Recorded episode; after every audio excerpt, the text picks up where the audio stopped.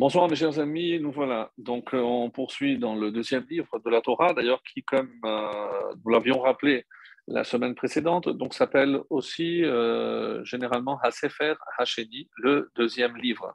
Le deuxième livre qui, euh, là, va rentrer de plein pied dans ce qu'on appelle habituellement donc le processus de la sortie d'Égypte, et notamment par ce qu'on connaît comme les diplés, Esser, Makot, les diplés. Alors, on va essayer de s'attarder un petit peu Malheureusement, on ne pourra pas s'attarder sur les diplés puisqu'il y a tellement de choses à dire sur chacune d'elles. On pourrait faire un cours sur chacune d'elles. Et d'ailleurs, le, mieux aurait été évidemment de consacrer un cours sur chaque plaie et comme ça arriver jusqu'à Pessah avec plein de choses à dire mais euh, on ne peut pas, on ne peut évidemment pas s'attarder. Mais surtout, il faut aussi comprendre que euh, le message des diplés, puisque la question que posent tous les commentateurs sans exception, et ça va être un petit peu le thème qu'on va essayer de développer ensemble, pourquoi 10 Pourquoi il a fallu 10 plaies? Si on sait très bien qu'avec une seule plaie, on aurait pu imaginer que Dieu aurait pu convaincre le pharaon de laisser sortir, si évidemment toutefois je prétends que les diplés avaient comme objectif de faire sortir les, enfants d'Israël d'Égypte. Donc si c'est vrai que c'était objectif qui était recherché, alors pourquoi 10 alors qu'avec une seule plaie, euh, Dieu aurait pu le faire? Et pourquoi précisément ces 10 quand je dis ces dix, pourquoi il fallait le sang des grenouilles, les poux? Pourquoi précisément ces euh, espèces-là, ces, plaies-là, et pas d'autres? Pourquoi d'autres? Ben, Dieu aurait pu envoyer un tremblement de terre, et puis envoyer euh, la cécité ou l'immobilité à tous les Égyptiens, et ils auraient pu sortir euh, sans avoir à attendre. On va essayer aussi de voir combien de temps pendant combien de temps donc se sont étendues ces dix plaies? Est-ce que c'est véritablement pendant un an? Comment elles se déroulaient? Voilà un petit peu les, thèmes qu'on va développer ce soir en essayant, comme on le fait toujours, d'apporter un enseignement pour nous, puisque pour la Haggadah de Pessar de raconter aux enfants quelques euh, petits détails du Midrash et autres de comment se sont déroulés, comment une seule grenouille, quand on l'a frappée, il y avait d'autres grenouilles. Donc tout ce que les Midrashim rapportent à propos de toutes les, les, plaies. Mais encore une fois, est-ce qu'il euh, y a un enseignement pour nous, je, veux dire actuel? Est-ce que je peux apprendre des plaies? Alors on n'aura pas le temps de le faire pour toutes les plaies, mais en tout cas pour deux euh, d'entre elles, les deux premières, je vais essayer de démontrer qu'elles sont euh, très actuelles et qu'elles nous parlent actuellement. Vous allez me dire, mais quel rapport entre ce que nous, on peut euh, voir aujourd'hui dans notre quotidien et ce que les Égyptiens euh, ont enduré lors de la sortie d'Égypte? Donc voilà un petit peu la trame que nous allons suivre ce soir en essayant bien évidemment de comprendre et je vais m'attarder spécifiquement sur une plaie. Ce soir, j'ai choisi une. Donc, quand je dis que je vais euh, développer les deux premières, c'est par rapport à ce que nous, on doit apprendre. Ça, je le laisse peut-être pour la fin. Mais je vais en prendre une et vous allez comprendre pourquoi je vais prendre celle-ci. C'est euh, pas forcément la plus connue, mais c'est celle des ulcères, Shechin. Shechin, je rappelle, c'est. Euh, des plaies qui jaillissaient, une éruption, on va dire, comme des sortes de cloques euh, comme le décrit la Torah, qui envahissait le corps de tous les Égyptiens. Et curieusement, même si le texte ne le dit pas, mais le Midrash va donner ce détail, eh ben, sachez qu'il se grattait, il se grattait jusqu'à qu'il mourait. Donc, euh, c'est une plaie un peu particulière, surtout que, comme on va le voir, euh, qui envoie? Est-ce que, encore une fois, est-ce qu'il y avait un acteur pour chaque plaie? Est-ce que, euh, lorsque, comme on le dit dans la Haggadah, Rabbi Yehuda, il donnait des signes? Merci beaucoup, Rabbi Yehuda. Quels sont ces signes? Dessar, Adash, Be'achav. Alors, même un enfant au qu'est-ce qu'il a fait Rabbi Yehuda? Il a pris les initiales et il les a séparés en trois groupes. Mais évidemment, qu'est-ce que c'est ce chidouche? Qu'est-ce qu'il vient nous enseigner? Est-ce qu'il y a là quelque chose de nouveau? Juste prendre des initiales. Est-ce que dans le fait qu'il euh, les a regroupés en trois, est-ce que c'est cela qu'il vient euh, spécifiquement nous enseigner? Voilà un petit peu ce à quoi on va essayer euh, de s'attarder donc, dans le cours de ce soir. Alors, je vais commencer par le début de la paracha. Comme vous le savez, le début de la paracha, une paracha qui porte le nom de Vaera. Je suis apparu. Je suis apparu Euh, d'ailleurs, il y a une allusion, comme on le répète souvent, Vaera, les deux premières lettres, c'est Vav et Aleph, c'est 6 et 1, ça fait 7. La semaine suivante, il y aura Bo, ça veut dire Bet et Aleph, 2 et 1, ça fait 3. Donc, on va découper les 10 plaies en 7 qui seront lues donc, dans, la paracha de Vaera, que nous dirons ce Shabbat, et les trois dernières dans la paracha de la semaine prochaine, la paracha de Bo. Alors, Comment commence lui de notre paracha? Écoutez bien.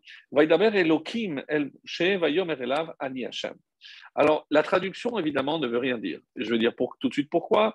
Dieu a parlé à Moshe, il lui a dit Ani Hashem, je suis Dieu. Dieu lui parle, il dit je suis Dieu. Mais enfin, euh, c'est depuis le Séné, il sait que c'est Dieu. Qu'est-ce qu'il veut dire par là? Va era, et là c'est le titre de la paracha, va era et je suis apparu.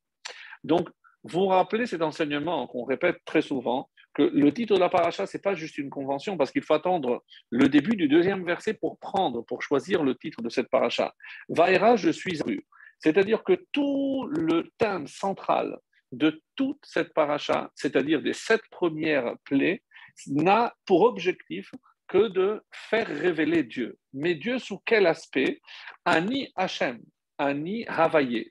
Vous savez qu'il y a deux noms de Dieu, Elohim et Yud Kevavke. Alors, on va essayer de s'attarder très peu sur la signification profonde de chacun de ces deux noms.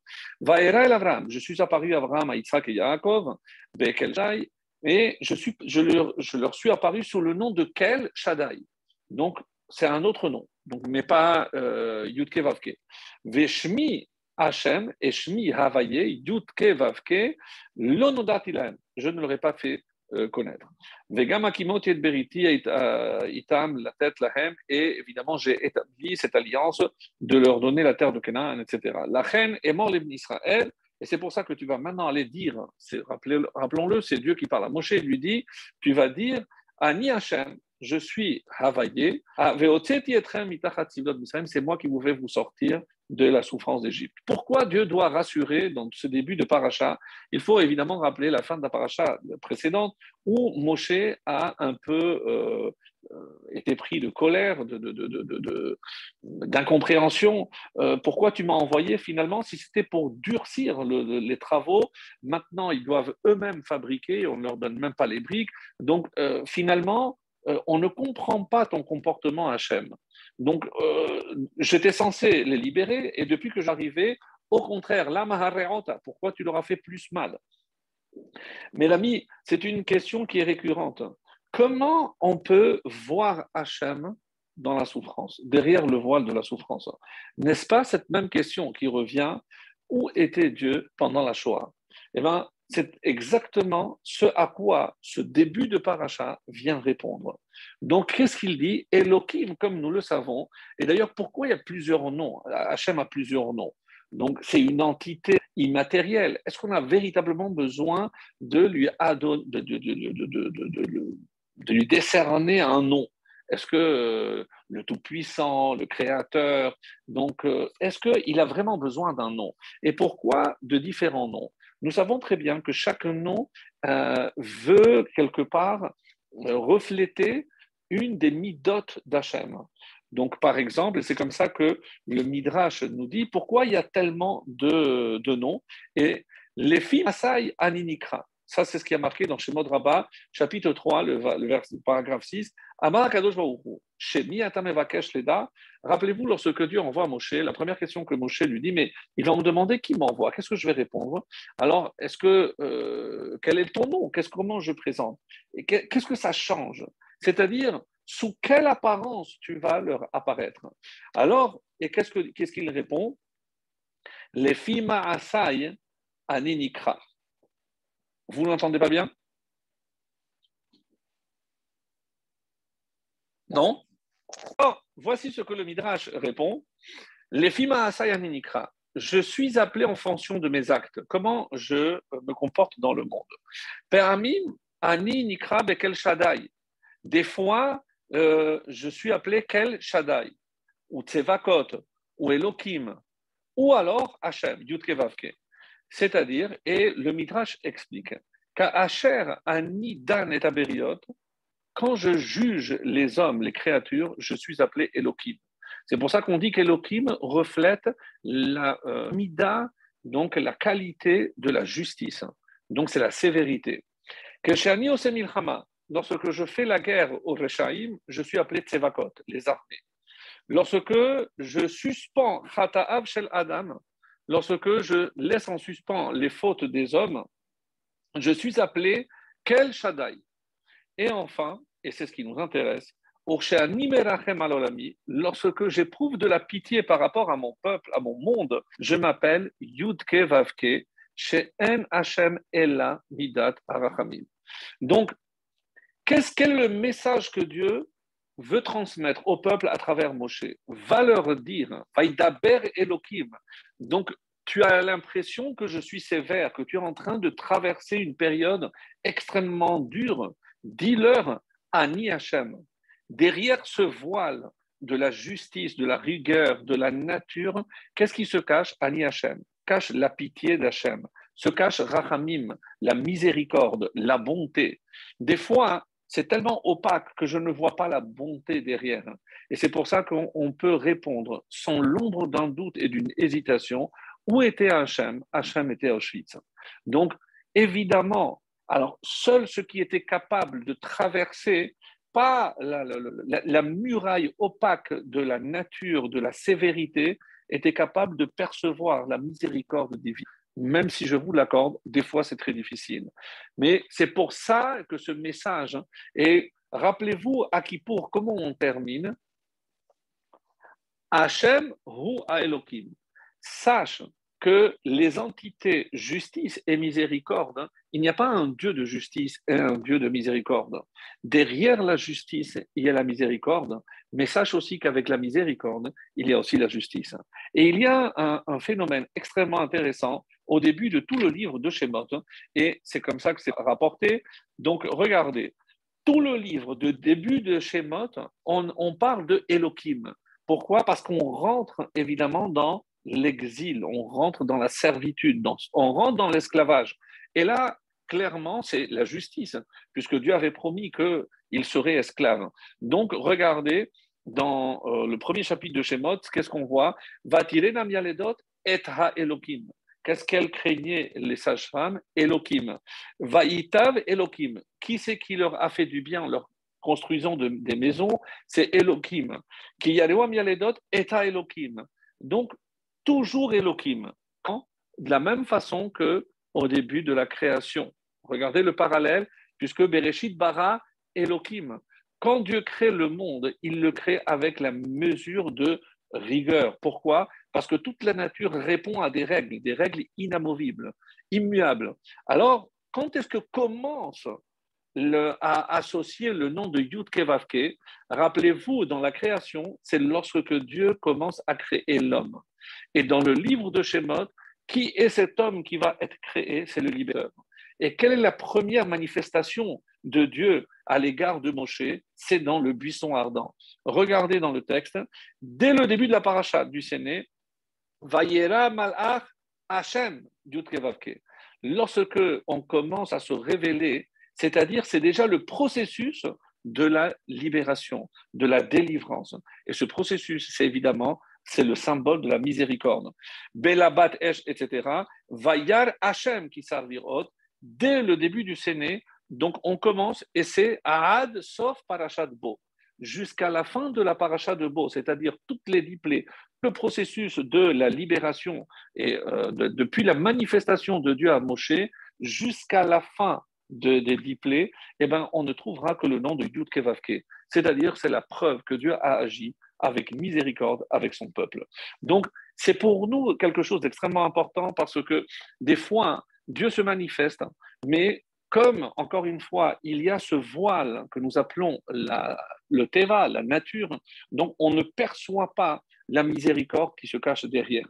Et ça, c'est tout le travail que nous devons faire. Et c'est pour cette raison essentiellement que Dieu voulait que le processus de la sortie soit progressif.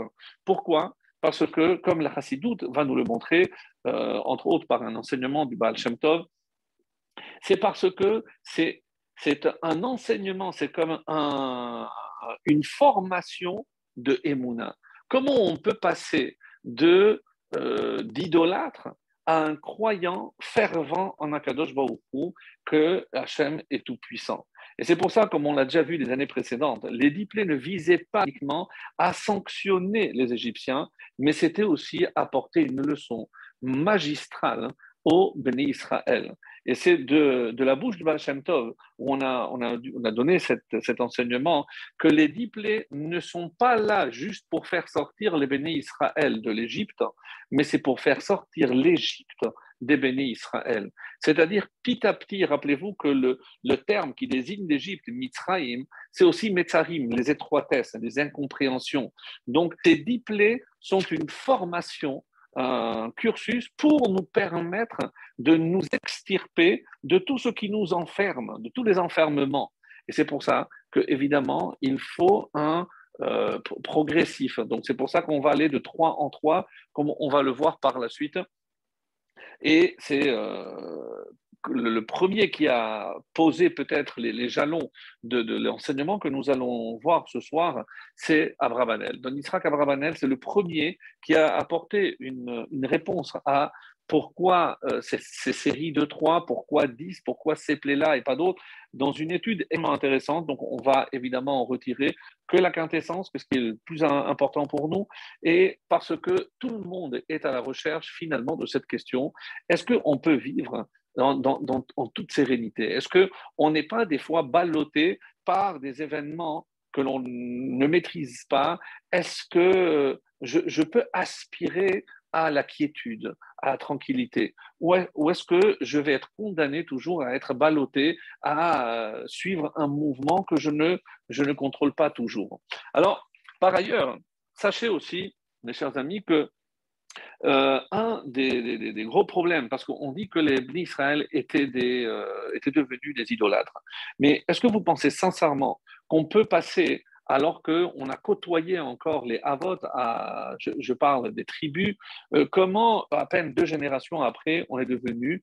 Alors, il y a une très belle explication. Et vous remarquerez que euh, de tout ce qu'on peut dire par rapport à, la richesse des commentaires que nous avons pour ces parachiotes, je, sélectionne toujours quelque chose qui nous parle et qui nous fait avancer. Autrement dit, euh, quand on voit par exemple au niveau des, euh, des malédictions dans la paracha de Kitavo, et c'est pour ça que j'ai dit que j'avais choisi cette plaie un petit peu particulière, la, la plaie des ulcères de Shérine, on trouve dans le texte de, alors euh, je, pense que je l'ai ici, c'est le chapitre 28, donc j'avais noté le chapitre 28, et si je ne me trompe, c'est le verset 27. Dans la paracha de Kibo, donc des, malédictions. Et là, euh, vous allez voir que curieusement, on, on parle de. Alors, voilà, Kitavo. Euh, on y est. Voilà. Et c'est le verset 27. Yakecha Hashem bishrin mitraim. Donc, de toutes les plaies, donc quelle, quelle, est la plaie qui est citée ici? Shechin. Donc, la traduction Hachem te frappera, te frappera des ulcères d'Égypte, euh, ou bagarav, ou bechares, bon, des hémorroïdes, des ulcères purulents, des ulcères secs, euh, dont tu ne pourras guérir. Et ce qui est intéressant ici, l'otuchal leherapé. Sache, et qu'est-ce que, et c'est d'ici qu'on déduit que les ulcères d'Égypte, il n'y a pas de guérison. Et c'est ce qui nous fait dire qu'ils sont, ils sont morts. Ils sont morts avec de ces ulcères-là. Alors, pourquoi de toutes ces plaies, c'est celle qui va ressortir Alors, comment elle s'est produite, cette, euh, cette plaie?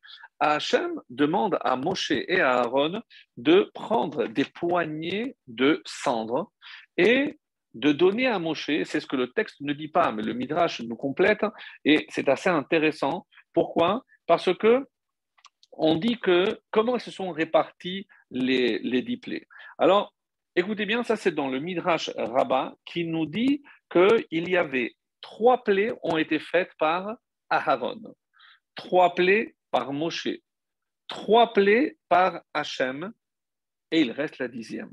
Et là, je laisse le suspense. Quelles sont les trois qui ont été faites par Aharon? Et on le sait, c'est celles qui touchent la terre.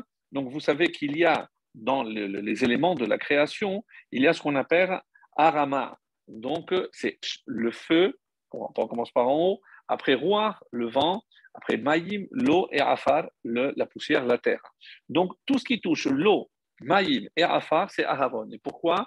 Comme vous le savez, c'est par Akaratatov, par gratitude. Rappelez-vous que Moshe a été sauvé par l'eau, puisqu'il aurait pu se noyer.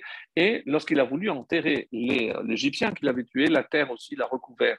Donc, en signe de gratitude, et envers l'eau et envers la terre, il n'a pas exercé donc les blés. Donc, ça, c'est les trois qu'a fait donc euh, euh, Aaron, c'est euh, Dam, Tefardea et Kidim.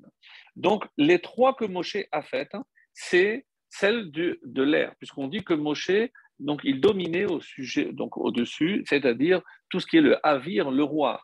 Et donc, qu'est-ce qu'il a apporté? Barad, Barad, donc la grêle, Arbé, les sauterelles, et Rocher et l'obscurité. Ces trois-là, je sais, c'est pas l'habitude, on n'entend pas l'habitude, on pense que c'est Hachem qui a fait. Ces trois-là ont été faits par Moshe Rabbeinu.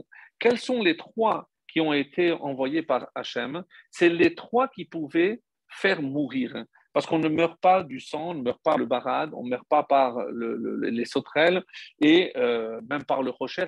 Aucune des plaies que j'ai citées, ni de Moshe ni d'Aaron, entraînait la mort. Quels sont les trois qui ont entraîné la mort? Les bêtes sauvages, parce qu'il y avait des ours, il y avait des lions, donc oui, celui qui n'était pas à l'abri, eh ben, il se faisait dévorer. Donc Arov, Dever, la peste, la peste a entraîné la mort des animaux, comme vous le savez, et Bechorot, la mort des premiers-nés, cela va de soi. Donc, si on voit euh, la répartition que j'ai faite, donc le Midrash fait, et c'est pour ça que le Midrash Agadol nous dira qu'il y a 24 types d'ulcères, des ulcères chauds, froids, comme on a cité dans les malédictions, des ulcères desquels on ne peut pas guérir. C'est important de retenir que ça entraîne obligatoirement la mort. Donc là maintenant, vous avez une réponse. Mais si ça entraîne la mort, hein, donc euh, ça aurait dû être associé à qui? À Hachem. Puisque j'ai dit qu'il y a trois pour Aaron, trois pour Moshe et trois pour Hachem. Mais quelle est la particularité, celle que j'ai citée, quelle est la plaie que je n'ai pas citée? C'est Shechin, des ulcères. Et là, le Midrash nous révèle quelque chose de vraiment formidable. Et c'est quoi? C'est que si on associe, on attribue trois attributs à chacun, Moshe, Aaron et Hachem, la plaie de Shechin des ulcères est attribuée aux, aux trois. Les trois sont associés. Pourquoi? Comment je le sais? Parce que le texte le dit clairement. Donc, Moshe et Aaron, chacun a pris deux poignées de, euh, de cendre il fallait descendre. Piyar Kifshan, de la cendre, donc d'une fournaise. Donc c'est vraiment de la cendre, pas de la terre, de la cendre qui ne pèse rien. Donc qu'est-ce qui s'est passé ensuite? Moshe a donné, Aaron, pardon, a donné ces deux à Moshe, et Moshe devait placer le tout dans une main. Donc, dans une main de, de Moshe, il y avait quatre poignées, les euh, deux de son frère et les deux à lui, dans une seule main. Et il fallait qu'il l'envoie avec force dans le ciel. Alors, je ne sais pas si vous avez essayé de faire cet exercice, de prendre de la cendre, évidemment, qui est très volatile, donc qui n'a aucune. Combien bien je peux élever donc, euh, ça va s'élever de même pas un mètre. Et donc, ça va se répandre, mais autour de moi, comme le Midrash nous dit, à peine de deux mètres autour de moi. Comment j'imagine que ces cendres ont recouvert toute l'Égypte et se sont transformées en ulcères? Donc, euh, quelque chose donc qui brûle. C'est pour ça qu'on dit pourquoi il fallait prendre des cendres, parce que une fois qu'on a ces, euh, pustules, ces, ulcères, ces cloques, donc ça nous grattait, ça nous brûlait tellement qu'en se grattant jusqu'à la mort. Alors, donc là, qu'est-ce que je vois? C'est que euh, donc Aaron, c'est tout ce qui touche la poussière, à Moshe, ce qui touche l'air, et Hachem, ce qui touche, ce qui entraîne la mort. Si on pouvait, donc, on va dire, euh, définir. Mais dans Shechin, il y a beaucoup de miracles. D'abord, comment je peux concentrer une telle quantité de sang dans une seule main et comment, en la soulevant, ça peut remplir, hein. évidemment, comme on dit ici, qu'il y avait énormément de, nissim. Alors, le Yalkut Shimoni nous dit d'où vient, pourquoi il fallait prendre de la cendre précisément, Pire Kifshan, comment c'est marqué? Parce que c'est justement parce qu'il voulait, Hachem voulait sanctionner le peuple à travers ce que eux avaient aussi fait subir au peuple juif. Donc, ce quoi? C'est que quand ils avaient besoin d'eau chaude, il leur donnait de l'eau froide, et lorsqu'ils avaient besoin de l'eau froide, il leur donnait de l'eau chaude. Donc, vous qui vous, êtes amusés à brûler euh, mon, peuple, eh ben, vous allez être sanctionné par le feu, et c'est pour ça qu'il fallait le prendre de feu, c'est comme ça que c'est marqué. Donc, pourquoi maintenant il fallait quatre poignées? Et une très belle explication donc du Yalkut nous dit que les deux poignées de Moshe, c'était Abraham. Il y a donc quatre poignées en tout. Il y a trois, deux, trois et plus Abraham, quatre personnages qui ont failli brûler dans une fournaise. Qui sont-ils? Il y a Abraham et il y a trois personnages à l'époque de à l'époque du prophète Daniel, qui étaient Michaël, Hanania et Azaria, qui ont été jetés dans une fournaise et qui ont eu la vie sauve comme Abraham. Donc, en souvenir de ces quatre personnages qui ont failli brûler dans un kivshan, dans, un, dans une fournaise, donc, quelque part, Hachem a voulu, par ce, mérite de ces hommes, eh ben, sauver et surtout sanctionner le peuple juif. Donc, c'est comme ça que c'est marqué. Alors, on peut poser la question, mais pourquoi précisément ces personnages-là donc, sincèrement, je n'ai pas de réponse et euh, j'ai cherché dans des textes je n'ai pas trouvé une réponse satisfaisante, à part que, comme je l'ai dit, c'est des personnages qui ont failli aussi mourir dans la fournaise. Mais on ne va pas forcément. Euh, alors, le Midrash rajoute euh, que ce n'est pas simplement par rapport à ces quatre autre, une autre source midrashique nous dit, et là c'est très étonnant, c'est que les cendres, elles ne sont pas étendues sur toute l'Égypte, mais que ces cendres sont arrivées jusqu'à Kissé Hakavod. Évidemment, c'est un midrash qu'il faut essayer de comprendre. Le Kissé Hakavod, c'est le trône céleste. Comment, euh, quelle force il faut pour propulser des cendres qui arrivent jusqu'au ciel. D'abord, c'est inconcevable. Donc, il faut comprendre qu'est-ce qui se cache derrière. Quand on a dit, mais pourquoi Abraham? Pourquoi c'est le mérite d'Abraham et qui va venir? Donc, on a déjà souvent dit que c'est par le mérite d'Abraham sortir d'Égypte, c'est par le mérite aussi de Yaakov comme on a dit, Yaakov bas, donc ils sont venus tous avec Yaakov. On a dit aussi que c'est par le mérite de Yitzhak, comme on l'a dit la, semaine dernière, je ne, sais, pas d'ailleurs si on l'avait dit, c'est que Hachem avait demandé est-ce que quelqu'un est prêt à donner une lettre pour écourter, une lettre de son nom pour écourter les années d'esclavage? Abraham a dit, moi je ne peux pas donner une lettre parce qu'on m'a rajouté déjà une. Yaakov, il a dit, moi j'ai déjà pris une supplémentaire, le Yud de Esav, qui était à Souille, donc pour donner Yaakov. Donc Yitzhak, il a dit, moi je suis prêt à donner une lettre.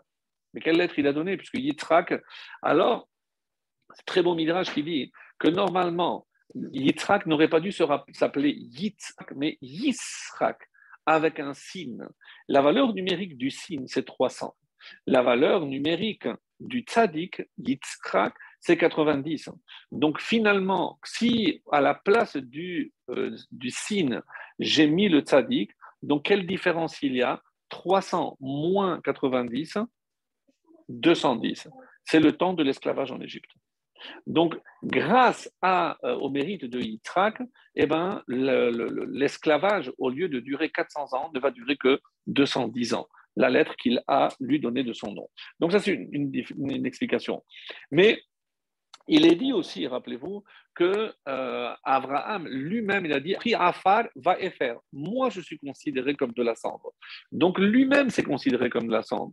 Et il y a également le fait que le Midrash dise que même si Yitzhak n'a pas été sacrifié, mais comme c'est comme s'il avait été sacrifié, que la cendre de Yitzhak, elle est sur le Kisé à Kavod, c'est près, près d'Akadosh Baruch Alors, et qui est l'autre qui euh, implore aussi pour le peuple juif? Par quel mérite euh, nous aussi on sortira de notre exil? On dit que c'est Rachel. Pourquoi? Rachel Mevaka Albaneha, rappelez-vous, on dit que Rachel, elle pleure sur ses enfants. Et pourquoi? Parce qu'on est tous descendants de, de Rachel, parce que c'est, on est considéré comme les Etzaïm de Rachel. Et quand elle dit Yakir li ben Ephraim, mon, fils chéri qui est appelé Ephraïm. Mais pourquoi Israël est appelé au nom de Ephraïm Et le Midrash avait donné cette réponse, rappelez-vous, même si on répète, c'est pas Ephraïm, c'est Apharaïm, c'est la double cendre. À qui ça fait allusion Donc à Abraham et à Yitzhak, dont on a mentionné les cendres. Et donc, est-ce que c'est pour cela qu'il y avait quatre poignées? Possible que ce soit une réponse. Mais il y a une autre piste qui est aussi euh, développée et qui rejoint ce que nous disions par rapport à Elohim et à Yudkevake. À savoir, hein, si on fait attention, donc Abraham, donc Abraham, évidemment, c'est le chesed. Donc ça, on le sait. Chesed, c'est la bonté divine. Donc, il, et par qui il est représenté Entre Moshe et Aaron? Je vous laisse deviner qui représente la bonté. Évidemment, c'est Aaron. Donc, Aaron incarne Abraham. Donc, il va prendre ces deux et c'est le chesed. C'est les deux mesures de chesed. Moshe, lui, quand il incarne qui? C'est la Gevura, puisque Yaakov, Yaakov Donc, lui, c'est la justice, c'est la loi. Donc, lui, il n'y a, pas de, compromis euh, avec la loi. Donc, lui, c'est la rigueur. Donc, c'est euh, évidemment, c'est Yitzhak.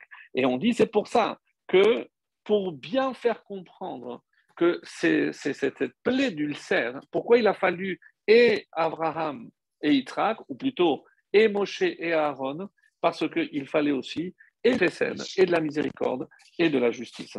Et c'est pour ça que c'est la seule plaie qui finalement est faite par les deux, pour ne pas dire par les trois, puisque Akadosh Baruch s'associe aussi dans, et c'est la seule plaie où les trois sont associés. Donc ça, c'était.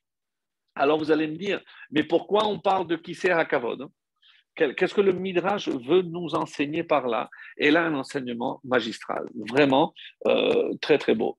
Où est-ce qu'on a vu, on a associé la poussière euh, au trône céleste?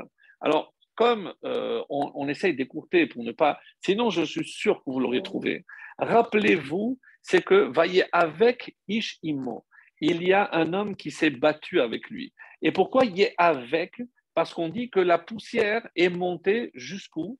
Jusqu'au trône céleste. Donc, jusqu'au trône céleste, ça fait allusion à qui? Qui est le, ce, personnage qui s'est battu contre un sar, contre un, ange tutélaire de Esav? Évidemment, c'est Yaakov. Mes amis, c'est-à-dire que dans la plaie de Shechin, hein, donc j'ai fait le lien avec Abraham, j'ai fait le lien aussi avec Yitzhak, et maintenant on voit que le Midrash veut aussi associer le troisième patriarche, c'est Yaakov Avinu. On a trouvé ici les trois associés comme Moshe, Aaron et Hachem. Et pourquoi Hachem ici est remplacé par, par Yaakov? Parce que Yaakov est celui qui est dans le trône céleste, les quatre qui, représentent le char céleste. Et Yaakov Avinu est le seul qui a lutté contre un ange. Donc, Kisaritaim Elohim ve Adam vatuchal, parce que tu as remporté. Autrement dit, qu'est-ce qu'on recherche ici? Pourquoi cette plaie, elle est tellement importante et elle marque un tournant au niveau des plaies où on dit qu'après cela, les Khartoumim, les, devins, les magiciens de Pharaon n'ont pu strictement rien faire. Pourquoi? Parce qu'il ne fallait pas simplement toucher les Égyptiens avec cette plaie, mais c'est une plaie qui a touché, qui donc? Eh bien, c'est le l'ange de l'Égypte. C'est la seule plaie, mes amis. Qu'est-ce que ça veut dire que ça a atteint le trône céleste? Qui c'est qui est autour du trône C'est évidemment les anges. Mais il y a les anges, il y a aussi ce qu'on appelle les Saro, Shelha. C'est chaque nation est représentée par un ange. Et il y avait aussi l'ange de l'Égypte qui protégeait eh ben, les siens, c'était qui les siens? Les Khartoumim. Donc d'où les Khartoumim, les devins, les magiciens, puisaient cette force de l'impureté? C'est de ce ça précisément. Mais à partir de Shechin, de ces ulcères, vu que cette poussière a touché jusque là-haut, parce qu'il fallait atteindre, ou surtout porter atteinte aussi à l'ange de l'Égypte. Et c'est comme cela que cette plaie marque un tournant et c'est comme ça que c'est. Euh, donc, Yaakov im shel Esav. Hein. Et pourquoi tout ça pour Shechin? Pour montrer que c'est une plaie où il fallait l'association des trois. Donc, Abraham, Yitzhak et Yaakov, ou, ou comme on l'a dit, c'est Moshe, Aaron et Akadosh Baruch lui-même. Parce que c'est comme ça qu'on a réussi à faire plier même le, le de, de l'Égypte. Alors, Aaron, on a dit, donc lui sur quoi il maîtrisait, c'est ce qu'on appelle les tartonines, c'est-à-dire l'eau et la, terre. C'est ce qu'il y a évidemment donc au niveau de la terre, au niveau du sol. Alors, quel, est finalement le, but des plaies? Donc, on revient à notre question initiale après avoir fait un petit détour euh, par la plaie de Chérine que je, trouvais vraiment très originale parce que elle est vraiment particulière. Encore une fois, juste en conclusion, c'est la seule qui a nécessité l'association des trois, Moshe, Aaron et Hachem. C'est la seule qui est citée dans les, les, malédictions, dans la paracha du Kitavo, dans Devarim, chapitre 27, verset 28, donc l'inverse, chapitre 28, verset 27, et c'est la seule qu'il n'y a, sur laquelle il n'y avait pas de, de, de, de il n'y avait pas de solution de guérison. Donc c'est euh, c'était vraiment quelque chose de, très particulier. Alors, donc Aaron finalement, donc lui, donc sur les quatre éléments dont on a parlé, Arma, donc euh, Esh, Ruach, Maïm et Afar. Donc Aaron maîtrise Ruach et pardon, donc euh, Aaron c'est Maïm et Afar et Moshe c'est Ruach et Esh, donc le, le feu et et le vent. Et c'est pour ça que Moshe a pu réaliser Barad. Donc Barad, euh, et qu'est-ce qu'il y a dans le Barad? Donc on sait que c'est il y a le feu aussi, Arbé et Rocher et la plaie de l'obscurité. Euh, qu'est-ce qu'il fallait euh, donc à travers la plaie de de Shechin, c'est affaiblir le Sar. On ne peut pas évidemment l'éliminer, mais en affaiblissant cet ange tutélaire de l'Égypte, c'est ce qui a évidemment provoqué l'affaiblissement en bas. Et donc, évidemment, tout était déjà, euh, bien entendu, euh, bien, entendu joué. Alors, euh, la question maintenant qu'on va, on va essayer de, de traiter, c'est pourquoi 10 pourquoi 10 quelle est, la symbolique de, ce chiffre de, de 10, euh, plaies? Et euh, il y a plusieurs réponses, comme vous pouvez imaginer. Et euh, le premier qui va s'attarder, et on ne va pas le faire puisqu'on l'a fait des années, les années précédentes, et je vous invite à le faire, il y a donc le Maral, le Maral de Prague, qui fait un un lien entre les dix Mahamarot, les dix paroles de la création, dix Diberot, les dix paroles, donc les dix commandements, les dix Séphirot, bien entendu, et les dix Nishonot, les dix épreuves de, de, Abraham. Donc, on va voir hein, que, euh, évidemment, il y a un lien. Pourquoi on retrouve forcément ces dix? Le Maral fait une étude très très longue sur cela mais nous, on va peut-être euh, proposer autre chose, euh, une, autre, une autre vision. Alors, là, c'est la question, on n'avait peut-être pas répondu entièrement à cette question, c'est pourquoi il a fallu que le peuple juif passe tellement de temps en Égypte.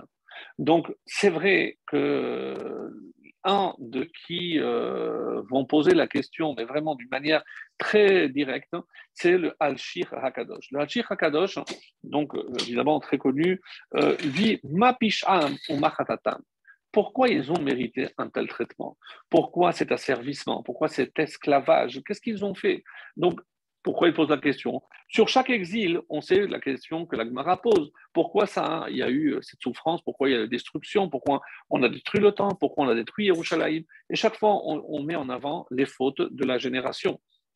Mais ici, on a déjà un à Abraham. Donc c'est la preuve que c'était déjà euh, en prévision. Donc euh, avant même qu'Abraham ait une descendance, on avait déjà prévu cet esclavage en Égypte. Donc la question est pourquoi il fallait passer par cette case euh, de l'Égypte? Et il donne une, propose une réponse euh, vraiment euh, très très belle, c'est que le but de la sortie d'Égypte, bien évidemment, et Vous allez servir Dieu sur cette montagne. Donc, de quelle montagne il s'agit? C'est évidemment le Saï. Et comment on va servir Dieu? C'est parce qu'on va recevoir la Torah. Donc, n'oubliez pas que depuis que Hachem a dit Naase Adam. Faisons l'homme. Hein. Donc, quand est-ce que l'homme va être parfait Où il va atteindre cette perfection? C'est vrai que le Adam de la création n'a même pas duré quelques heures parfait, puisqu'il va fauter la sixième heure, donc il ne restera pas parfait. Il faudra attendre donc l'an 2448, hein, lorsque tout le peuple, tout un peuple, lorsque Dieu a proposé la Torah, va dire Naase Venishma. Naase comme le Naase de la création, comme si, rappelez-vous, on avait dit que Shemot est le deuxième livre, parce qu'il vient compléter le premier. Donc, il n'y a pas de suite. Quand est-ce que la création finalement va avoir un but? Bishvil Reshit, Bishvil la Torah, Bara Elohim. Tant que la Torah n'est pas donnée, eh ben, le processus de la création n'est pas fini. Donc je ne peux pas dire que le livre de Shemot est un, livre euh, autre que Hacheni, le deuxième, VLE, avec la connexion, comme on avait expliqué. Donc c'est suite du premier, et on aura le temps de revenir sur les dix commandements pour revenir donc un peu en arrière des dix paroles de la création, les dix plaies et les dix paroles dans les dix commandements. Donc, c'est ce que euh, le, va, va, répondre. Donc, euh, Yaakov arrive en Égypte. Pourquoi, des générations plus tard, tous ces, descendants sont asservis? Euh, on va les faire souffrir, on va les jeter, jeter les enfants dans le Nil. Mais qu'est-ce qui a valu tout ça? Pourquoi il fallait passer par ces épreuves-là? Et il donne une réponse très très intéressante. Alors il dit que c'est quand euh, Dieu, rappelez-vous, avait pris à Abraham que sa descendance allait sortir avec Birchush Gadol. Nous, on a toujours interprété, c'est avec l'or, l'argent qu'ils ont pris comme dédommagement de leur asservissement aux Égyptiens. Non. Vient ici le Al-Shir, et c'est surtout le Netivot Shalom, le Rav euh, de de Salomim, qui donne une réponse magnifique. Mais vous savez quelle est le, la vraie richesse avec laquelle on est sorti? C'est la Torah. Et on pose la question, mais on n'est pas sorti avec la Torah? Oui, mais si on n'était pas passé par l'Égypte, on n'aurait jamais pu recevoir la Torah. Qu'est-ce que ce creuset représente l'Égypte, c'est comme un creuset où, vous le savez bien, il y a évidemment pour former les, les métaux, eh ben, euh, il faut d'abord les faire fondre. Et après, je peux donner une forme. Eh ben, c'est comme si en Égypte, on avait fait fondre le peuple pour que émerge une nouvelle entité, et cette entité s'appelle Israël. Sans être passé par l'Égypte, on n'aurait jamais pu recevoir la Torah. Qu'est-ce que ce, qu'on a subi en Égypte? C'est, comme dans son langage, il dit, les acquères est Israël. C'est pour purifier Israël. Et c'est, mes amis, comme ça qu'on doit toujours, je vous dis toujours et je souligne, toujours prendre en compte que toutes les souffrances que Hachem nous fait endurer ne sont là, on dit souvent, pour notre bien, etc. Mais qu'est-ce qu'on est en train de dire ici? C'est pas que pour notre bien, c'est pour nous purifier, parce qu'il y a quelque chose de plus grandiose qui nous attend. Dieu veut nous donner, nous octroyer quelque chose de mieux, mais il nous fait passer d'abord un test. Est-ce que tu seras capable de dépasser cette purification? Et si c'est le cas, tu auras la récompense qui est la Torah. Et c'est pour ça qu'on dit que le Rechush Gadol avec lequel on est sorti, c'est justement la purification qu'on a subie qui nous a permis plus tard de recevoir la Torah. Et c'est comme ça, mes amis, que l'on peut comprendre. Et voici les noms de ceux qui vont nous permettre de recevoir la Torah. Parce que tout le but, c'est évidemment nous faire hériter de euh, la Torah. Alors, voilà donc ce qu'on peut, dire un petit peu par rapport à cela. Et euh, maintenant, euh, je voudrais revenir sur euh, le, le, 10. Et on nous dit que dans la paracha de Nassau, lorsqu'on fait le décompte de tout ce qui avait été donné, on dit Kaf Achat Asara Zahav. Kaf Achat, il y avait une seule cuillère en quelque sorte, Asara Zahav, de 10 mesures en or. Et les Rachamim nous disent Kaf, c'est 100. Et pourquoi Asara Parce qu'il y a 10 fois 10. Et c'est comme ça qu'il est marqué que euh, c'est quoi ces 10 fois 10 Vient le Midrash et nous dit qu'il euh, y a plusieurs fois le chiffre 10 dans la Torah. Donc j'en ai cité quelques-uns. euh, comme le Maharal le fait, les dix paroles de la création, les dix, euh, les dix commandements, les dix séphirotes, les dix épreuves de, de Les dix épreuves d'Abraham, mais il y a encore d'autres choses. Par exemple, on dit qu'il y a dix shlitim ba'adam. Il y a dix qui gouvernent l'homme. Et on donne là-bas le détail. C'est quoi Le canet, le véchette, c'est-à-dire la trachée artère, l'œsophage, le cœur, le, bon, tous les organes qui dirigent et qui permettent le fonctionnement de l'homme. Il y a aussi dix tolédotes, dix, les dix générations. Chaque fois qu'il y a marqué dans la Torah, et les tolédotes, il y en a dix. Et la, dix nissim bayam, il y a eu dix euh, miracles dans la mer. Alors, euh, un livre qui s'appelle Razi el Hamalach un livre généralement qui est en petit, euh, qui euh, ne s'ouvre pas souvent. Pourquoi? Parce que on dit que c'est une, il est bon une, une ségoula de protection. Alors on le met souvent chez le bébé ou chez la femme qui a accouché. Il s'appelle Razi El Hamal'a. Mais il y en a qui sont contre. On dit que pourquoi? Parce qu'il y a trop de secrets. Nous on ne comprend pas ce que, tient, ce que le livre contient. Mais en tout cas, il y a des rabbinimes qui ont étudié ce livre et qui ont même fait des commentaires. Et c'est là où on fait nous dit qu'il y a, oui, un commentaire qui fait le lien entre quand Dieu dit Eye Asher Eye, le nom qu'il va donner, on dit que Hayo, Haya, donc il a été, Rové, il est et Yihye, et il sera. Et à quoi correspondent ces trois temps? On dit c'est les dix paroles de la création, les dix plaies et les dix euh, les dix commandements. Donc, le premier à faire un lien entre ces trois événements, c'est Raziel Hamal'a. Et vient le Sefat Emet et il nous dit quand Dieu a créé le monde, il a créé par dix paroles, mais il n'y avait personne. L'homme est à la fin, il arrive à la fin, tout était prêt. Donc, qui c'est qui peut témoigner que c'est Hachem qui a créé tout ce qui existe? Personne. L'homme n'était pas là pour euh, témoigner. Donc, qu'est-ce qu'il fallait et ça c'est l'explication que donne le Sefat Emet, très intéressante, on nous dit que les dix plaies, c'est comme un remake des dix paroles de la création. Et d'ailleurs, le Midrash va le faire. Il y a un parallèle entre chaque plaie et chaque parole de la création. Donc, par exemple, quand Rocher, c'est Yehi Or, c'est la lumière et l'obscurité. Que la création de l'homme, c'est la Makat Bechorot, c'est la mort. Donc, on voit qu'il y a un parallèle magnifique. Alors, comme par exemple, Dam, c'est Yikavu Amaim, Tefardea Yishretu Amaim, donc puis les, les eaux. Kinim Tachea Aret, euh, Arov, c'est lorsqu'il y a Nefesh Chaya, il crée les animaux. Dever, c'est les astres. Et il explique dans le Midrash là-bas, il explique tout ça. Shechin, c'est Perou. Urbu, Barad, c'est la différence entre les eaux d'en haut, le ciel, le, feu, le feu et l'eau, et Arbe, Ruach Merachefet al Donc il fait un parallèle entre chacune des paroles de la création, et c'est euh, chose sur laquelle on ne va pas s'attarder.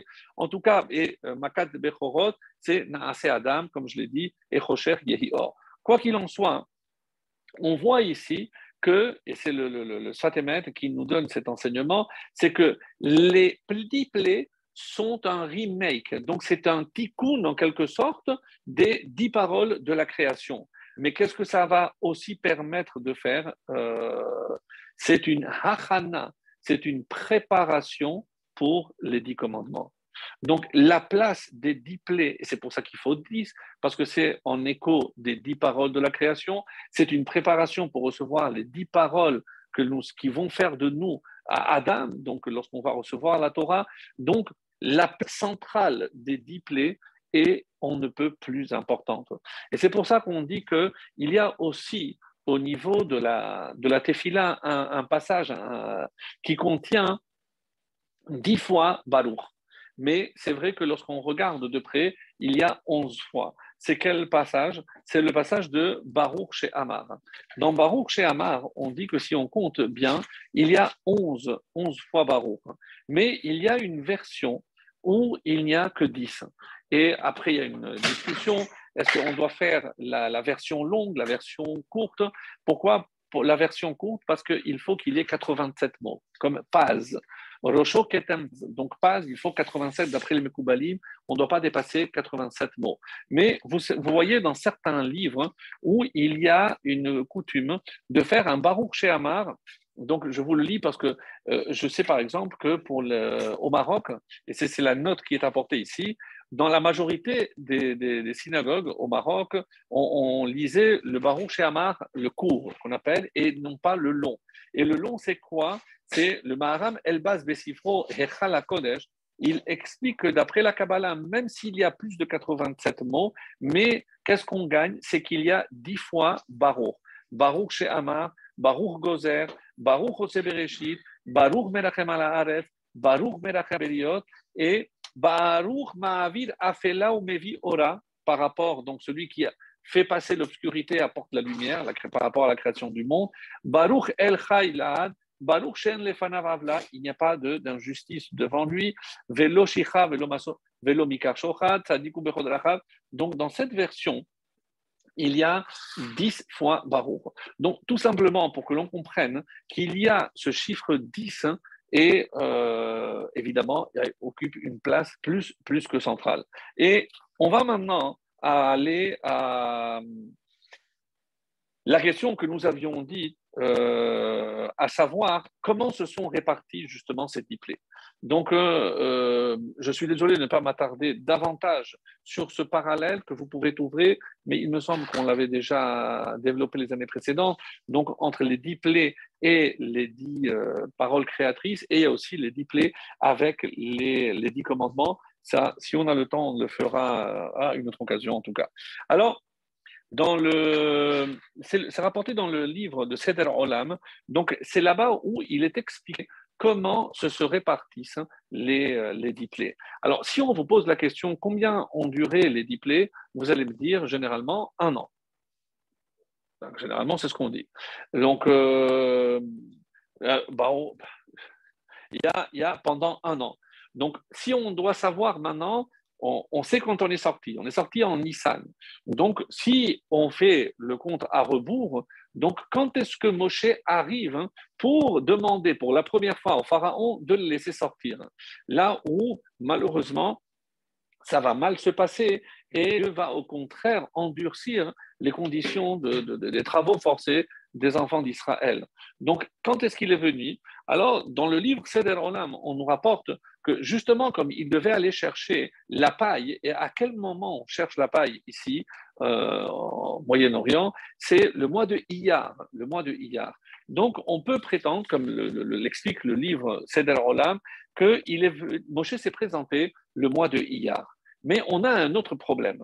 Et si on voit comment se présentent les diplés, vous savez qu'il y a des sur lesquels Moshe avertit le pharaon et il y a des plaies où il n'avertit pas et il euh, exécute directement la plaie.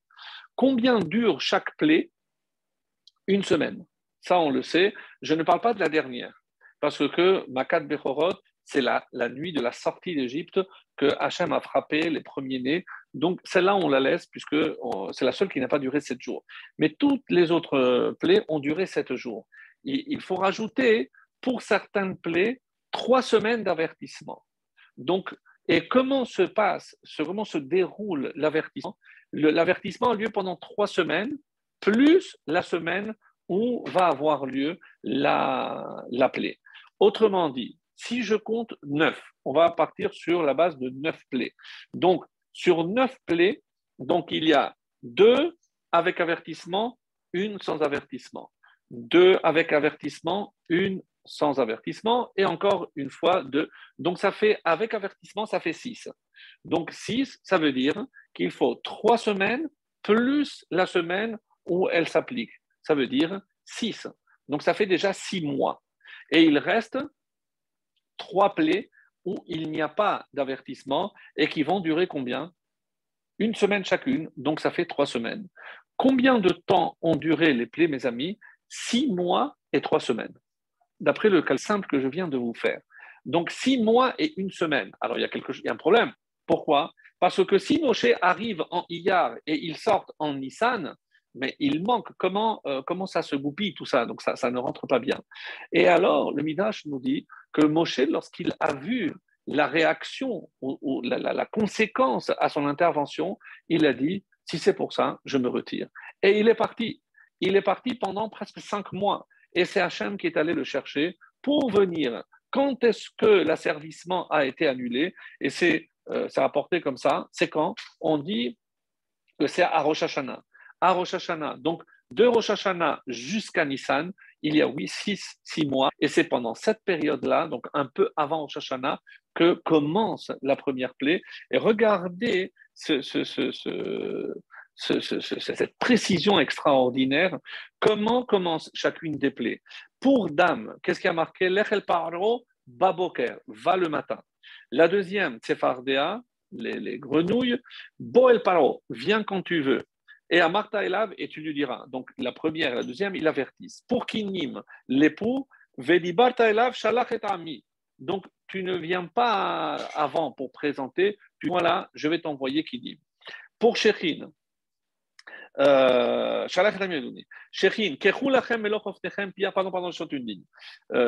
excusez-moi. Kinim, Netet Yadecha Vehach. Excusez-moi. Pour l'époux, donc étend la main et frappe. Donc sans avertissement, préalable. Après, Aaron, les, les bêtes sauvages. Hashkem, Baboker, lève-toi le matin, comme pour dame, Baboker, le même terme. Et euh, Dever, Boel Paro, vient chez le pharaon pour l'avertir. Donc on parle de la peste. Et ensuite, euh, arrive Shechin, Kechulachem, prenez des pleins poignées euh, de cendres et tu vas les lancer en l'air. Donc pas d'avertissement. De la même façon, Barad, pour la grêle. Rashkem Baboker, c'est incroyable la précision, comment c'est marqué toujours quand on commence par le matin. Pour Arbé, les sauterelles, Boel Paro vient, pas de précision, et Rocher n'était Yadecha, étant ta main, et sera l'obscurité, donc sans avertissement. Donc vraiment une précision euh, presque euh, mathématique. Alors, euh, on sait que, évidemment, il y a une raison à cela. Et c'est ce qu'on va essayer d'expliquer. Alors, dans la paracha de, de Beau, donc, je, voudrais lire d'abord donc d'où on tient ce, que je viens de dire. C'est dans un, la Mishnah Eduyot, on dit que Mishpat Amitriim Chodesh. Le jugement des Égyptiens dure 12 mois. Mishpat Reshaim Begeinam Shnemasar Chodesh. Et c'est pour ça d'ailleurs, mes amis, que quand on fait le Kaddish pour un être, euh, pour les parents par exemple, on ne fait pas le Kaddish 12 mois, parce qu'on dit que 12 mois, c'est le jugement des Reshaim. Et on, donc, comme on ne veut pas évidemment que euh, nos parents soient considérés comme tels, donc on arrête le Kaddish avant. Et le Masechet Rosh Rosh Hashanah, Donc c'est clair. Si, si je dis que Moshe apparaît pour la première fois le mois de Iyar et, l'asservissement, l'esclavage dur s'arrête à Rosh Hashanah, donc Moshe disparaît. Et c'est ce que le Midrash Rabbah explique. Euh,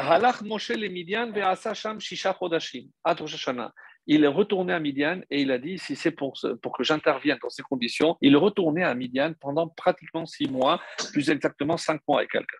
Alors, un commentaire sur Shemot Rabba qui s'appelle Maharzu dit Moshe Kassa, donc si je dis que Moshe il s'est couvert, il s'est caché pendant six mois, donc de là on apprend, comme je viens de le dire, que tout ça a duré six mois et trois semaines, comme je viens de le démontrer. Et c'est euh, ce que je dis est tiré ici de ce commentaire sur le Midrash. Et maintenant, pour euh, la fin de notre cours, et euh, j'aimerais revenir sur ce que je disais par rapport à, l'enseignement que ces plaies sont censées nous apporter. Donc, vous savez, mes amis, que des fois, quand je dis que les Israël étaient devenus des idolâtres, Qu'à Dieu ne plaise d'imaginer qu'ils avaient tout laissé tomber. Même lorsqu'on dit qu'ils avaient cessé de pratiquer la, la Brit Mila, ce n'est pas tout à fait exact d'après certains commentaires, puisque évidemment, on ne peut pas imaginer qu'ils soient descendus tellement bas qu'ils ne pratiquaient pas la Brit Mila. Non. Euh, un commentaire magnifique nous dit, c'est que depuis Yosef, on avait obligé les Égyptiens à faire la Brit Mila aussi. Alors, mais comment les Égyptiens faisaient la Brit Mila Donc incomplète, comme par exemple, aujourd'hui chez les musulmans. Donc, on coupe la peau, mais on ne fait pas ce qu'on appelle la prière. Donc, on ne repousse pas la peau restante. Donc, et nous, on tient que mal velopara qui le mal. Si on a fait l'amila sans faire justement pousser la, peau vers l'arrière, c'est comme s'il n'avait pas fait la circoncision. C'est pour ça qu'on dit qu'il n'était pas circoncis, parce qu'ils ont commencé à faire la brit comme les Égyptiens, donc incomplète. Donc c'est comme ça qu'il faut, il faut comprendre. Et les Rahamim s'interrogent, mais comment on arrive là? Comment on arrive là? Comment on peut imaginer que euh, puisse laisser euh, aller de la sorte? Alors vous savez que euh, on dit qu'en hébreu la coutume c'est hergel. Il y a il y a aussi hergel. Hergel c'est une accoutumance en quelque sorte. Et dans hergel c'est aussi regel. C'est-à-dire, on s'habitue à faire quelque chose. Et malheureusement, malheureusement, c'est ce que ça peut nous arriver. on peut tous euh, tomber, évidemment, dans, ce piège de la routine, même lorsqu'on fait les mitzvot. Hein. Et rappelez-vous donc le, contenu qu'on a dit par rapport aux malédictions. Pourquoi euh, c'est arrivé ce qui est arrivé? Parce que vous n'avez pas servi Dieu. Ou C'est-à-dire, vous l'avez fait de manière routinière. Donc, qu'est-ce qu'il manque dans la Avodat Hashem? Qu'est-ce qu'il manque dans les mitzvot que vous faites? Il manque de chaleur. Et voilà euh, de, deux façons différentes comment le, Baal Shem Tov explique euh, dans un passage de Yirmiyahu Asher Santa Otot Beretz Mitzrayim Ad Hayom Les plaies, les prodiges que tu as placés en Égypte jusqu'à ce jour. Le Baal Shem Tov s'interroge jusqu'à ce jour, mais quel port Et il continue, ou Israël ou Adam, mais non seulement en Égypte, mais aussi aux Juifs, à Israël. Quel rapport? Pourquoi je dis que ce qui s'est passé, les plaies d'Égypte, c'est jusqu'à aujourd'hui, et il continue. Comment interpréter que ces plaies ces prodiges sont valables jusqu'à ce jour en Israël. Et là, Makot Mitzrayim Mamshichim Israël ou Ba'adam, Yesh Bahem et Yesodot Ha'emuna lekol she'ela she'ta'ale lefanecho Sache que chaque fois que tu te poseras une question de Emuna, eh ben, tu trouveras la réponse dans les dix plaies. Ça, c'est la nouveauté du Baal Shem Tov. Et sur quoi se base le Baal Shem Tov? Sur une étude de Abravanel, qui est reprise aussi par le, euh, le rabbi de Lubavitch, qui dit comme cela Erir Abravanel, donc bah, le, le, le, a vraiment fait une étude très longue et, euh, précise chez Paro Chalak Shorashim. Donc, quelles sont les trois questions? D'ailleurs, chaque fois qu'il est question de Emouna, donc on se pose ces trois questions. Quelles sont les trois questions de base et les trois que le pharaon avait niées? Alors, et il dit, d'abord, il a nié l'existence de Dieu. C'est-à-dire, est-ce qu'il existe véritablement un être supérieur?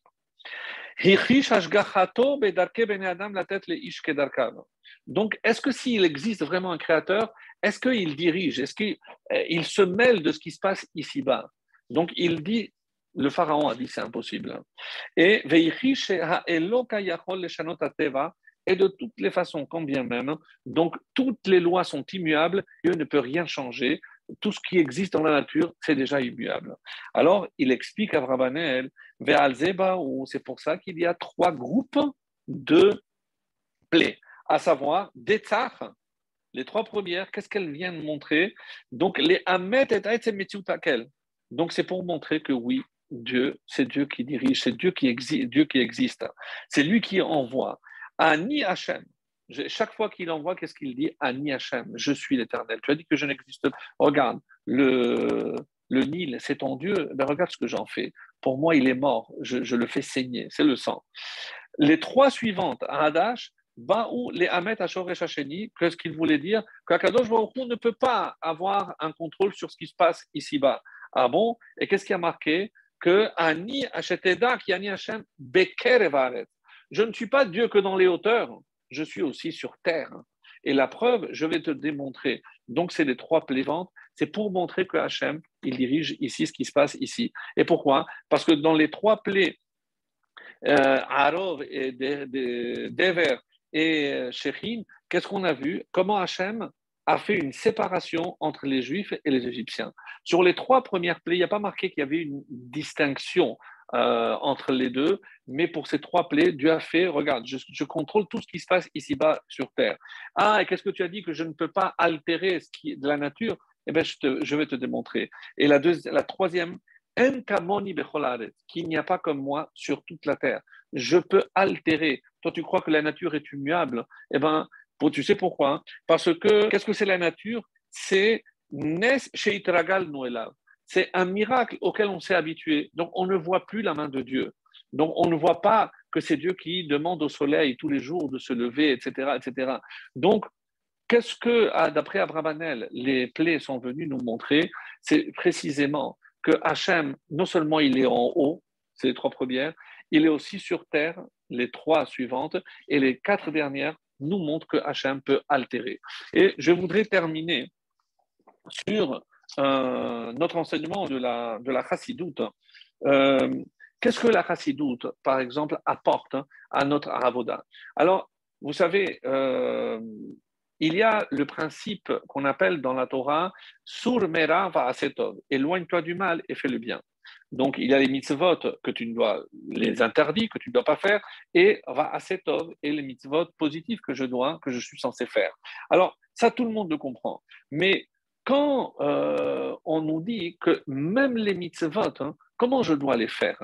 Alors, la Torah nous dit, elle est un mitzvot, vachai bahem. Qu'est-ce que ça veut dire vachai? Il doit vivre avec la mitzvah. Non, il doit vivre la mitzvah. Une mitzvah qui est faite de manière terne. Alors, qu'est-ce que malheureusement ça peut entraîner?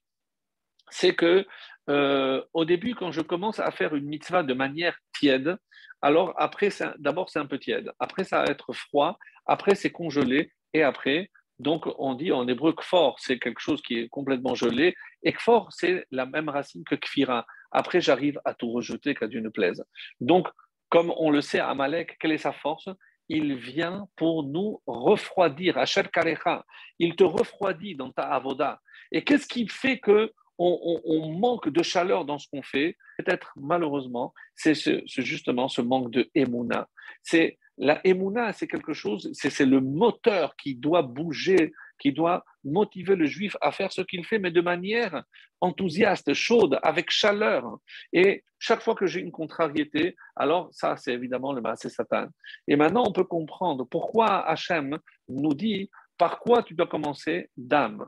Alors, où est-ce que Dieu envoie le dame, le sang, dans l'eau L'eau est froide et le sang est chaud. Qu'est-ce que Hachem vient te dire ici?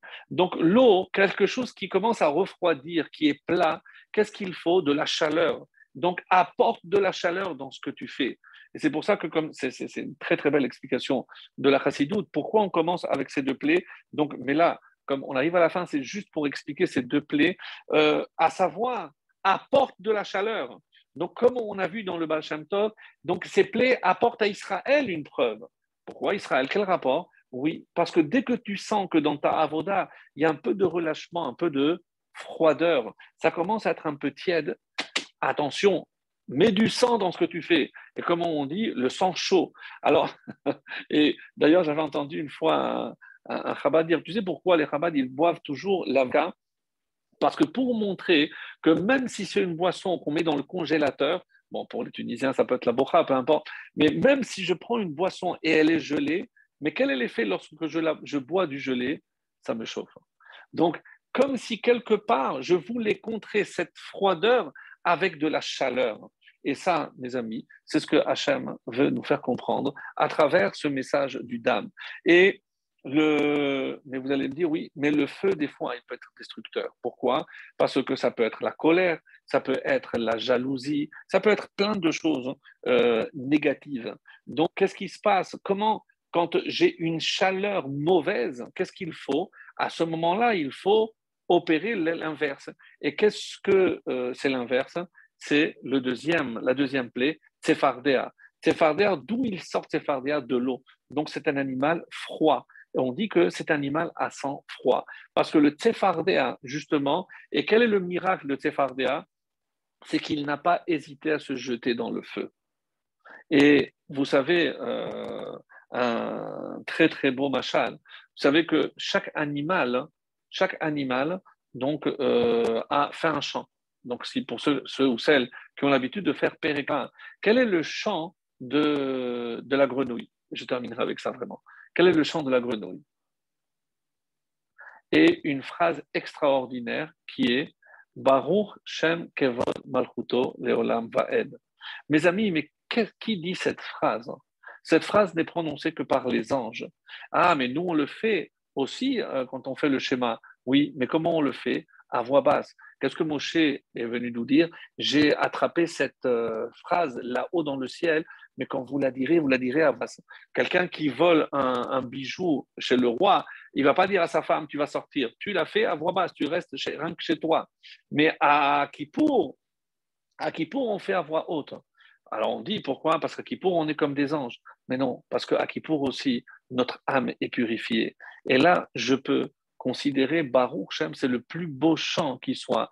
Et mes amis, qui dit, qui a le mérite de dire ce chant, c'est la grenouille, ni plus ni moins. Pourquoi? Parce que elle, s'est jetée la fournaise.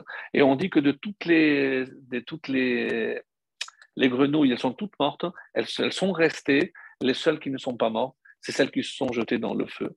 Des fois, donc, euh, quand on sent qu'on est froid, eh ben, il faut aussi cette chaleur. Et lorsque on se lance dans le feu de la Torah, eh ben, non seulement on ne va pas brûler, mais on sera vraiment vivant. Très, très bonne soirée.